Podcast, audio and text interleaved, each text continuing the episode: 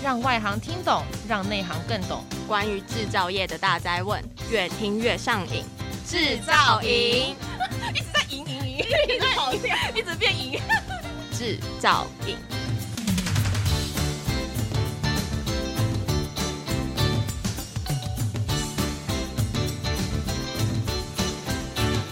Hello，大家好，大家好，欢迎收听专门为台湾制造业所推出的 Podcast 节目。我是主持人机械新刊的黄立汉。今天制造营来到二零二三年台北国际工具机展的会场，TIMTOS 的会场，我们做出的特别节目，邀请了代表性的厂商来谈谈产业的趋势，也谈谈他们在展览中产品的亮点。那今天我们非常开心，非常开心，可以邀请到我们台湾龙门加工中心的领导厂商高明金基的张世玉总经理来到现场，世玉你好，你好，主持人你好。张世玉，呃，他除了是公司的总经理以外，他还是台湾机械工会的常务理事，而且大家不要，大家一定要知道，在二零二零年的时候，他可是口罩国家队里面的重要人物，帮助台湾赶快在短时间里面做出口罩的一个关键人物之一，我们非常感谢他。那士昱，今天首先是不是请你先谈一谈高明金机，让大家认识一下？好，呃，各位观众好，呃，我是高明金机总经理张士昱。呃，高明金机成立于一九六八年，那最早期我们公司是生产悬臂钻床，呃，刀具磨床。那在经过了差不多呃二十年，我们慢慢转型。然后做这个大型的龙门型加工中心机，那高明公司到目前也应该算是国内业者里面在专注龙门加工芯这一块，呃，比较专注的厂商哦。我所谓讲说专注是说，因为呃，因为产品线的问题，可能很多厂商会去发展到车床，发展到其他的小型的加工中心机，但是高明公司一直是 focus 在龙门这一块。所以，我们经过这个龙门的部分，也将近快快三三快四十年的部分哈，所以我们基本上所有的龙门型的机种，我们公司相当齐全。所以我们大大小小规格加起来将近两百八十种。那当然，这个听起来会觉得让人家觉得这个数字很惊人哦，两百八十种。那一年也不过就三百六十五天。那你一个规格搞不好一年做不到一台，对对。对，那这个怎么生产？对。对，那就是我们的专业，我们的技术，我们可以模组化去生产，啊、呃，可以对于其他厂商来讲，可能说它是一个客制化的机器，但对我们来讲，它是属于一个比较标准型的模组化就可以生产，所以我们在龙门加工中心这一块呢，我们可以很弹性的、很快速的交货给客人，那这也是我们呃跟其他厂家不太一样的。啊，这是我们的一个优势。那早期这个悬臂钻床哦，呃，我们应该这样讲哦，这个这个产品早期在日本，呃，销售的相当好。对。哦，那日本因为因为也是产业转型，所以它传统的机台就不太想不太想不太想去制造了哈、哦。是。那刚好台湾那个时候在工业发展嘛，哦，那我们就这个部分我们就去生产，那生产的品质也相当优异。所以，我们现在这个产品哦，我们如果有呃各位观众都有机会到展览一一馆来参观的话，你会看到我们展场是很极端的哦，就是你会看到一个很传统的旋臂钻床的机器，然后再就是很极端的一个很很很很智能化的五五轴加工中心机。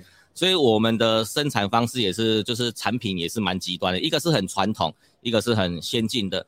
那我们因为保留公司的传统，所以悬臂钻床这个东西到目前为止，我们还是持续在生产。是，那因为坦白说了哈，因为中国大陆它有低价制造的优势，所以这个机种数量坦白讲已经不多了哈。呃，但是我们在生产主要销售的国家还是以美国、日本为主、嗯、哦，所以这个产品还是需要的。是哦，啊，反而是一些比较高端的国家在采购这个东西。所以可不可以简单说明一下悬臂专长在做什么东西？呃。旋臂钻床就是 简单讲就是一个钻床，它就是一个钻，就是一个钻一个钻床。对，但是它比较特殊是说，它是一个比较大型的钻床，所以它的呃，我们讲它钻孔的能力会相当强。第二个是说，它是有精度的，它并不是一个没有精度的钻孔。所以我们讲早期台湾，哦，我们工业在发展的过程里面，很多家庭式的工厂，你不可能去买一台加工中心，对，好几百万的设备嘛，然后要来要来做一些钻孔等等，或是模具的一些孔位要钻孔，那成本太高，所以就会去买买一些这个所谓我们讲精密型的悬臂钻床，OK，然后来做这个精密钻孔。对，我在很多工厂里面都看到至少会有一台或两台的悬臂钻床，那是基本配备啦。哦，在金属加工的工厂里面，就是最最基础的。最基础、最呃，你你看它好像不是很高科技的东西，但是它是工厂里面最它是很需要的最基础的东西，而且是大大的立立型的一一个，怎么应该怎么形容？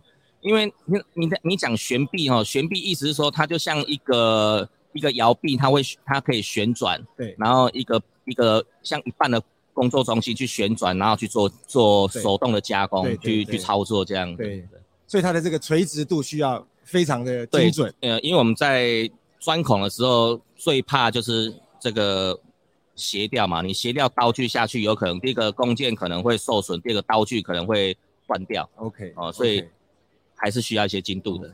那所以高明经济从悬臂钻床开始到现在能够做到龙门加工中心，请问悬臂钻床跟龙门加工中心的发展是有什么样的关联性？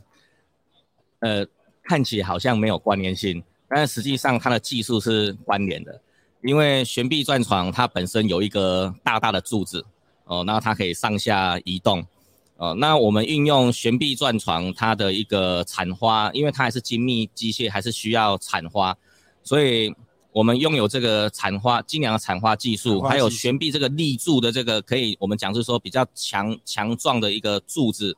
的这个这个这个所谓的制造经验，OK，那我们把它发展运用到双柱型的龙门加工中心，OK，对，等于说龙门加工就是左边跟右边都有这样子的结构，对，把一个机子机台撑起来，像一个龙门的形状这样子。最早期有一种比较简易式的做法，就是把两台悬臂钻床，然后把它并起来，然后就变成是一台哦龙门型，OK，对。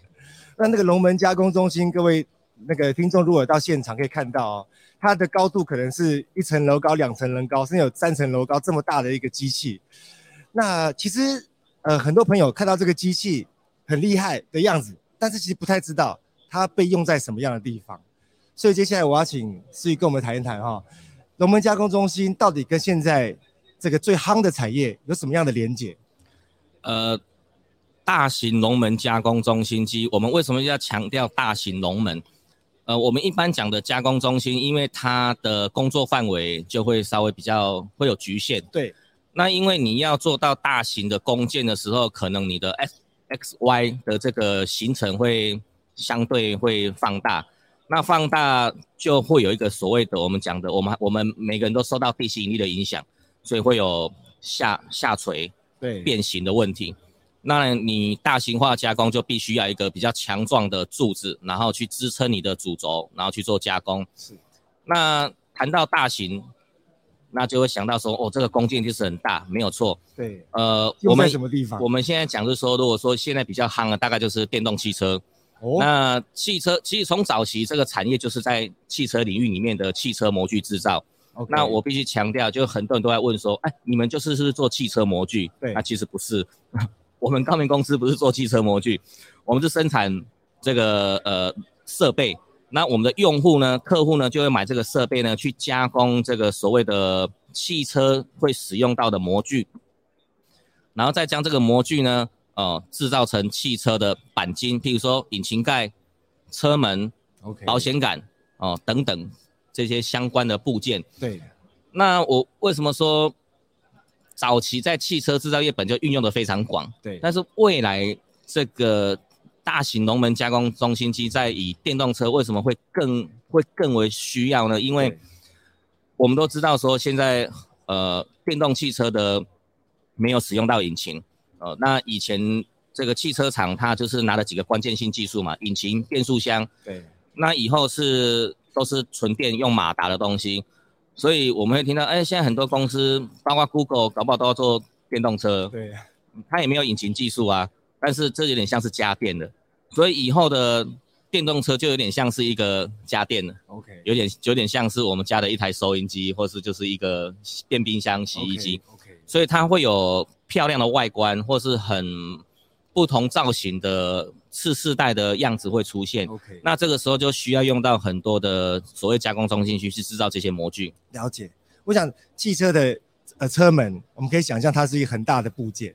那这么大的部件要做这么大的部件的一个模具，就需要这么大的一台龙门加工中心去把它这个模具用金属切削的方式把它整个刻出来。对，简单讲是这样。对对对，把它制造出来，把它制造出来哈。那除了电动车产业以外，在航太方面是不是也有很多的相关性？对，在航太也是有相当多的运用运用面，呃，包括说在五轴加工，呃。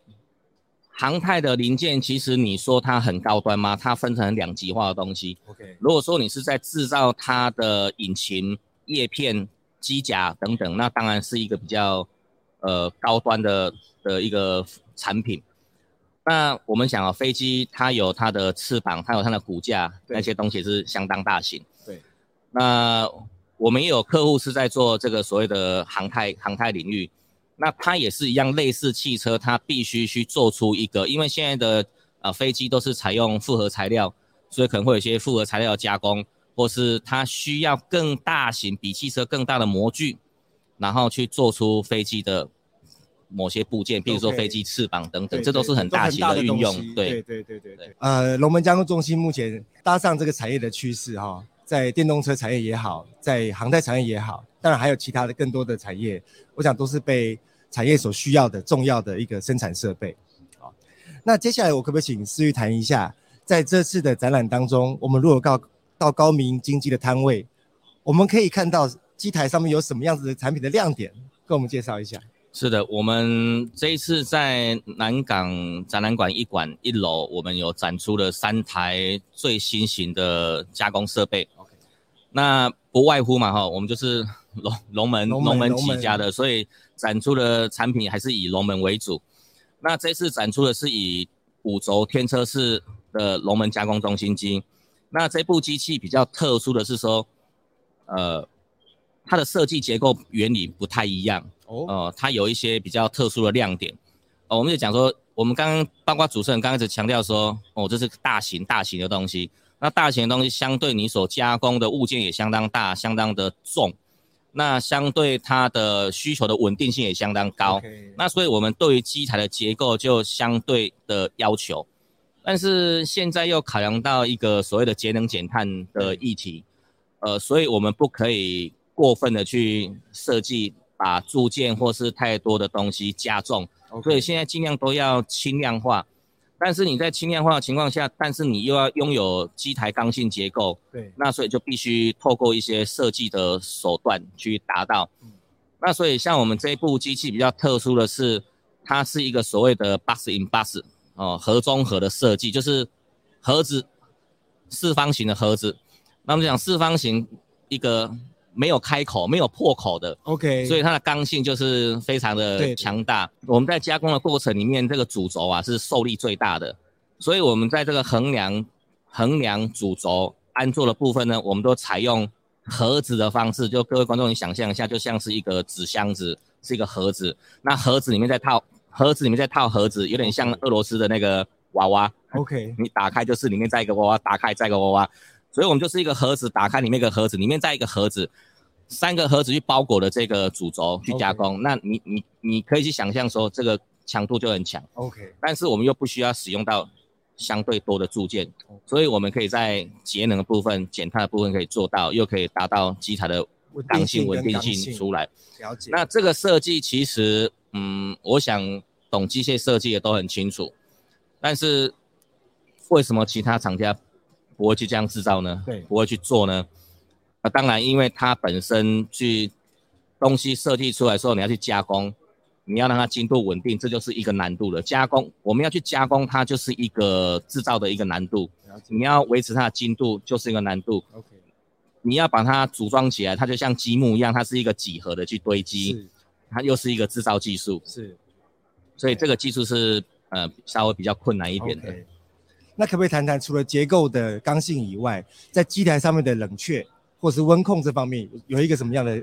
对，尤其主持人这个也是非常内行，因为大型机器呃变化量就大，尤其是呃温度的热胀冷缩哈，温度只要升高一度 C 就会有将近十一个缪的变化，就会膨胀。哦，哦，那我们的机械结构里面会有滚珠螺杆，会有线性滑轨这些元件在里面。那这些东西高速运作情况之下，早期的速度都没这么快啊，因为以前的加工刀具的技术可能也没有这么高。是。但是时的时代在转变，速度都一直变快了。高速加工，它的快速晋级速度都变快了。那相对速度越快，摩擦温度就出来了。是。那这个是我们不可逆的，但是我们要想这个东西。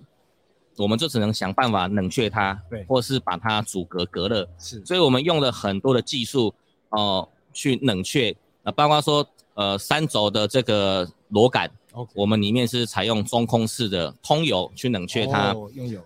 呃，轴承座，因为轴承里面在滚动会有摩擦，也会发热，我们也透过循环的冷却油。去将它冷却，了解。那马达本身运转会发热，所以马达跟螺杆接触的面，我们加了一个隔板，里面再通冷却油，去冷却它。了解，了解。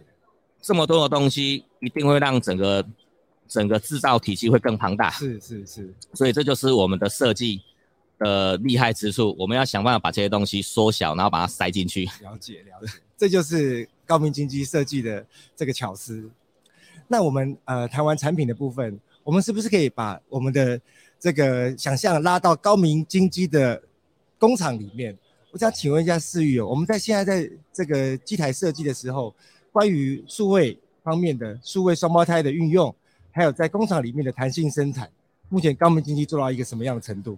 呃，是这一块是一个很大的一个题目哈。呃，数位这个东西其实呃。这个是一个趋势的哈，但是要做数位这一块，有一个很基础的东西，就是金石管理一定要先做好。那这个也是给给一些厂商或是一些听众可以当做是一个你的一个，如果你要走这一块，你可以去思考一下。呃，数位东西并不是说我把一套数位软体或是一个电脑找个厂商来，然后我就把一个制造系统丢进来，然后我就可以做的。哦，外面有很多套装软体。但事实上，如果你公司本身的金石基础你没有很扎实的话，你反而会被数位给绑住了。哦，我们是为数位而数位，而不是为了那个数位被被他牵着鼻子走，被他绑住。所以，我们高明公司这几年，我们投入了很多基础的金石管理，了解金石制造，先做这一块。那包含说，我们导入了现在呃比较。市场上比较新的 PLM 呃产品生命周期管理的一个一个设计手段，那这些都是基础的，要先建立好这个基础，才有办法走到数位这一块。了解。所以这是一个很大的课题，并不是说短期一年两年就可以把这个东西做好。了解。但是我们很努力在做这一块。了解。所以如果呃各位各位听众观众，如果哎有机会到高明公司来参访哦，可以看看我们生产线的制造金石管理。我们。目前也导入了所谓的数位看板，是。那数位看板，数位看板它的目的，数位不是一个结果，它是一个管理工具。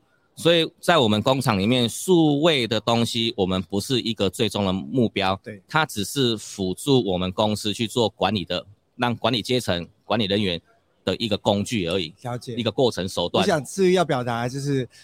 我们不是为了数位化而数位化，是的。我们的工厂的金石管理跟所有生产者的 mindset 要去改变，才能让工厂迈向数位转型。对，啊，那这是一个机械厂大家最重要的一件事情。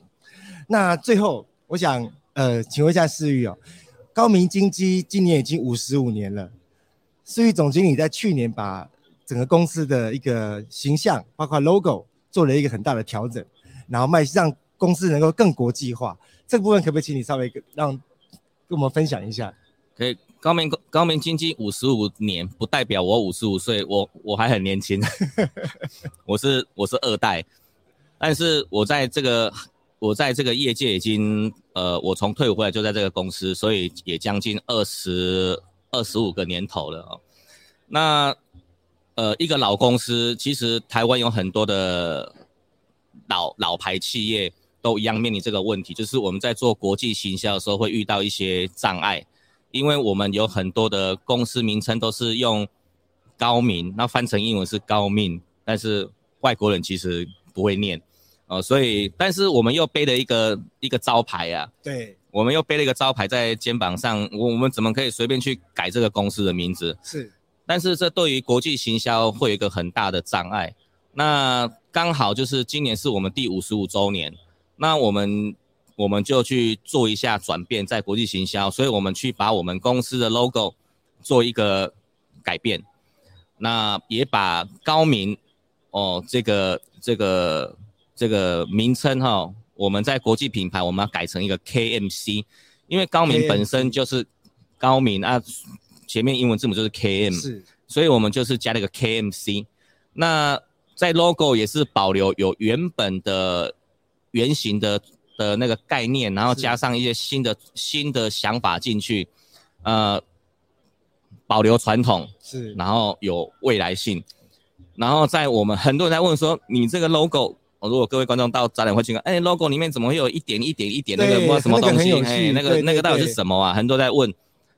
我们目的达到，我们就是希望人家问，它就是我们最基础、最重要的产花，它那个是产花的一个点，就是跑出来的工艺留下来的一个痕迹，一个痕迹。是，它是一个记录，然后它是一个过程，OK，所以我们就把它放在我们最重要的 logo，我们也告诉我们的客户，哎，这个是我们的最基础。